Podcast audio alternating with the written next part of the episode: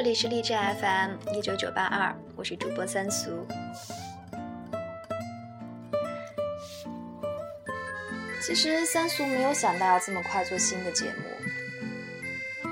即便是圣诞节的礼物，是不是派发的也不能这样频繁？但是呢，今天三俗从朋友那里看到一个非常触动到三俗的故事，所以非常想要分享给大家听。前段时间有听到我们的国民女神苏怡讲过，哎，最近好像做电台做疯了。三岁也有这样的感觉，不知道是不是因为天气的原因，因为感觉到寒冷，所以感觉到有点孤单。但是每天呢，看着三苏节目的收听人数，突然觉得，哎。有那么多的小伙伴隔着电台，在倾听三叔讲自己的心情，讲故事，突然觉得好像也没那么寂寞。那如果你听到这里呢，三叔希望你能耐心的把这个故事听完。森叔知道，喜欢听电台的小伙伴们都非常有耐心，对不对？那今天要讲的故事呢，是小白兔的故事。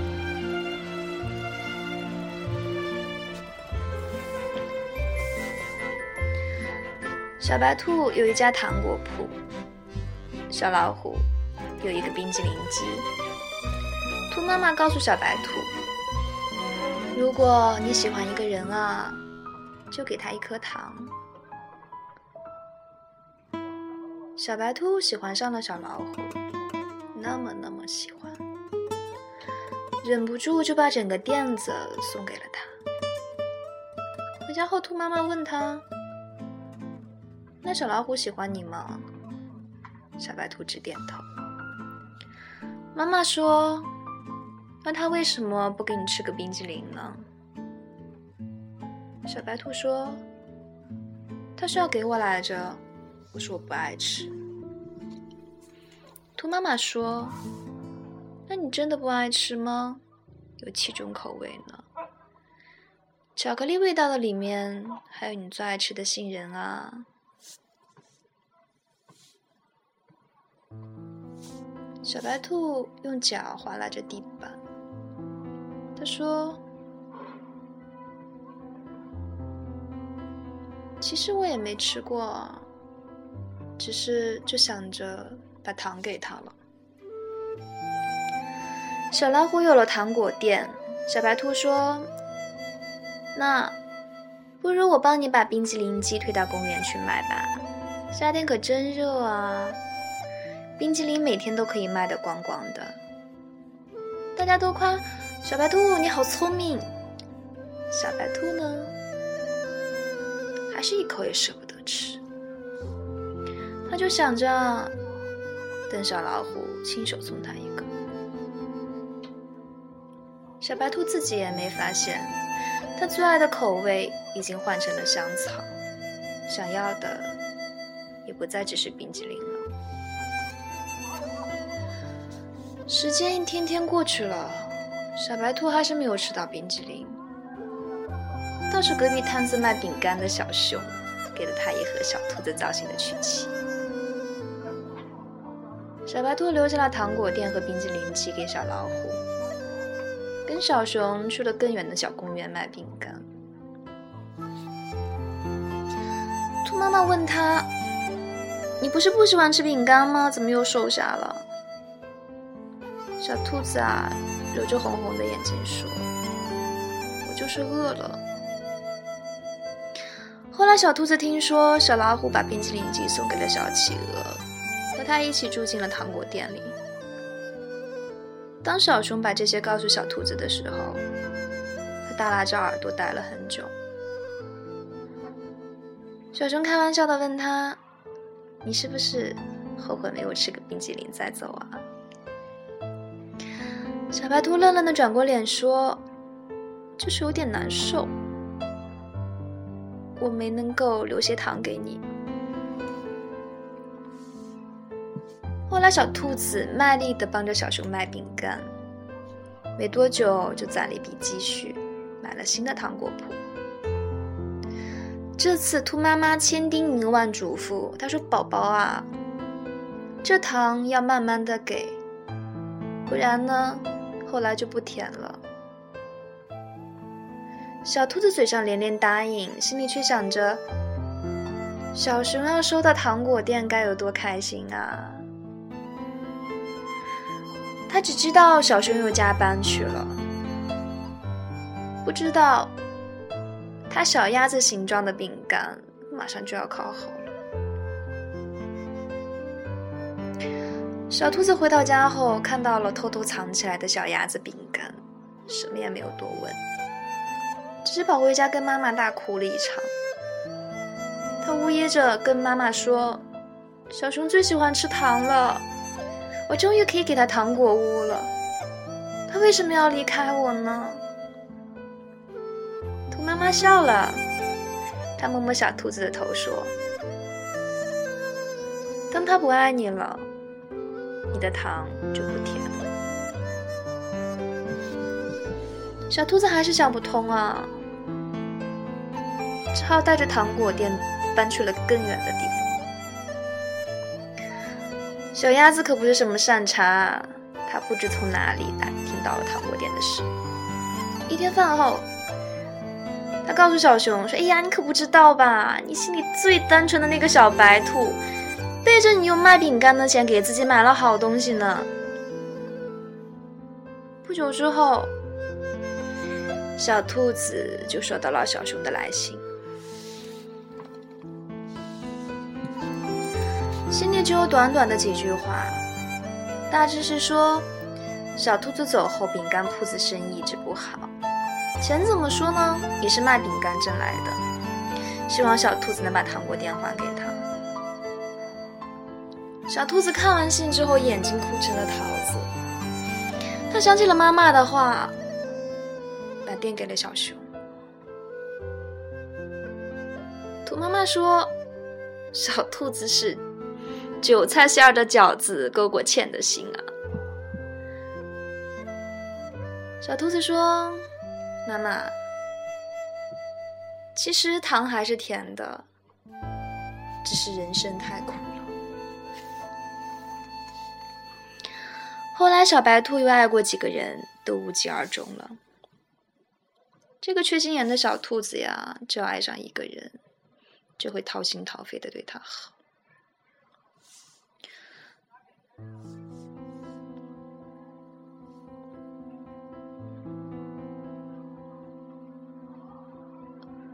他以为只有这样，才能让爱情活得更久更久一点。可是那个时候的小兔子还不明白，其实任何东西只要够深，都是一把刀。有一天，小兔子出门，发现小熊醉倒在他门口，他哭着碎碎念道：“说他过得很不开心。”说，糖果店已经被吃完了。小鸭子嫌他没本事，拍拍屁股就走了。他一把抱住小兔子，说：“如果说这个世界上还有什么值得回忆的，大概也只有你了。”小兔子被勒得喘不过气来，他心里想着：“也许……”爱上一个旧人，就不会再有新的问题了吧？很久很久之后，小兔子和别人讲起这段故事，总是感慨万分的说：“看，那些值得回忆的事啊，就该永远放在回忆。”不知道你有没有玩过一种游戏机，就投硬币的那种，有好多的小爪子推啊推，硬币们互相推搡着，摇摇欲坠，却如固若金汤。你投入的越多，就越难收手。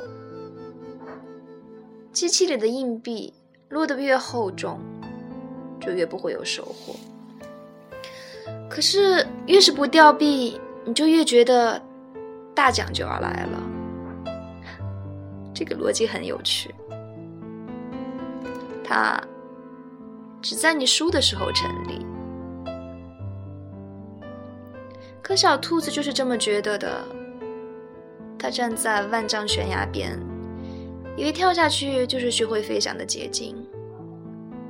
他默默的想：大奖终于要来了。他被大把硬币即将掉落的景象迷红了眼，以至于忘记了自己没有翅膀。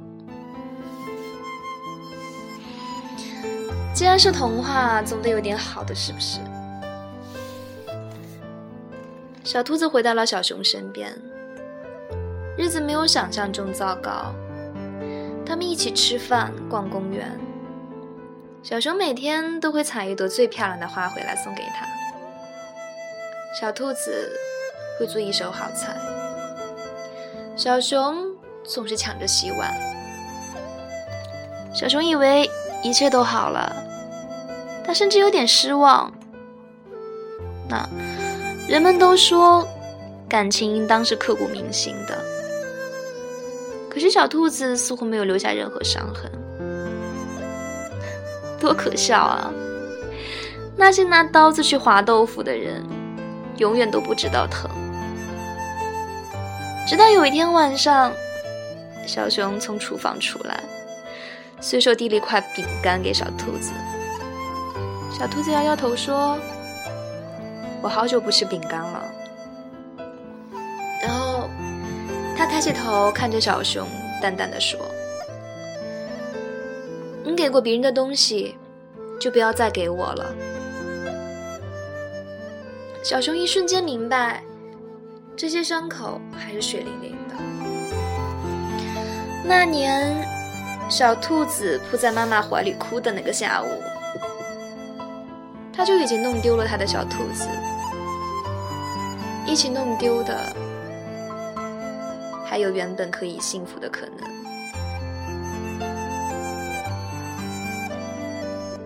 可是小熊舍不得小兔子，小兔子他自己也没有发现，自己当初的喜欢已经只剩下不甘心。日子还在继续，小兔子除了还是不吃饼干。什么都是百依百顺的，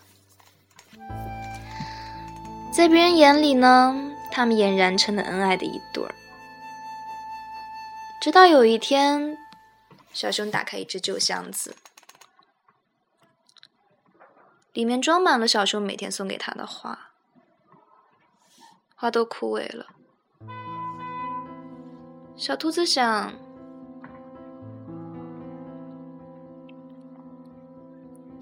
他想起这些日子，他每天接过小熊的花，都是敷衍的笑笑，然后随身随手便扔进了这个破箱子里。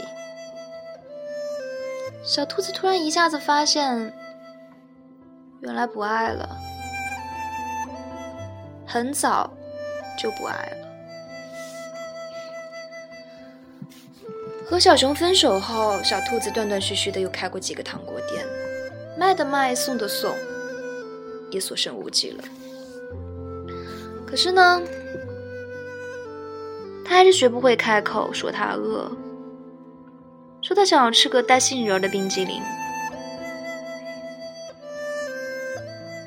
他把给糖果当成了一种惯性和礼节，看起来和从前没有什么差别。对，他还给他们包了亮晶晶的糖纸。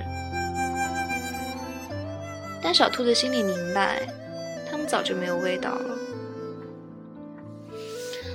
后来，小兔子结婚了，呃，和其貌不扬的小猪。再后来，还有两，还有了两个孩子。小猪是从别的地方前来旅行的。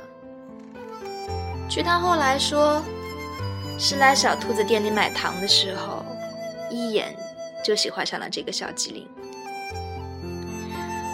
小猪一连来了好几次，每次都是买完糖付了钱，又悄悄把糖留下。兔妈妈说：“这样的孩子品行好，可以嫁了。”小猪果然也没有让兔妈妈失望，结婚后包揽了所有家务。他们家都夸小兔子好福气，小兔子也总是笑眯眯的。他常常摸着两个孩子的头说：“如果你们喜欢上一个人啊，就找他要一颗糖。”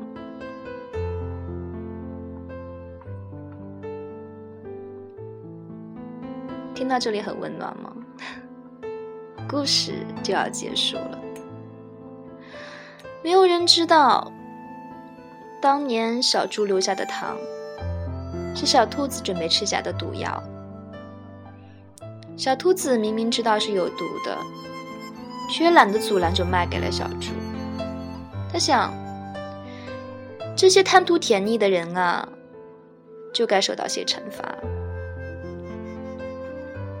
当他刚准备重新拿出服药毒药服下的时候。发现了小猪买走的糖，居然安安静静的放在罐子里。第二天，小猪又来了，第三天也是。小兔子还是给他有毒的糖。他甚至不明白自己为什么要这样残忍。他总想着，只要小猪说下一次，一切就结束了。可是小猪每次都巧妙地放回了罐子里，然后趁小兔子还来不及发现就走了。小兔子在和自己较劲中，似乎又看到了春天。小猪幸免的不只是那些有毒的糖果，而是小兔子这些年对这个世界巨大的失望。终于，他们相爱了。后面的故事也水到渠成了。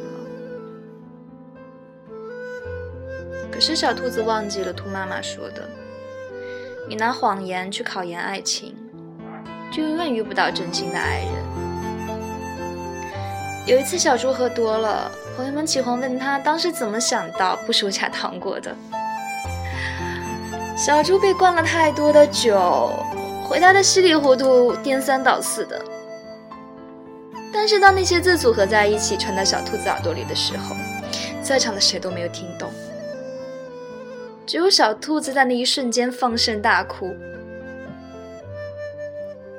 小猪说：“那天啊，那天我我只是路过来着。”小熊硬塞的钱。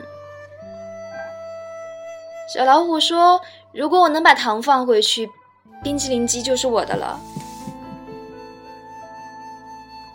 嗯，讲到这里呢，故事真的说完了。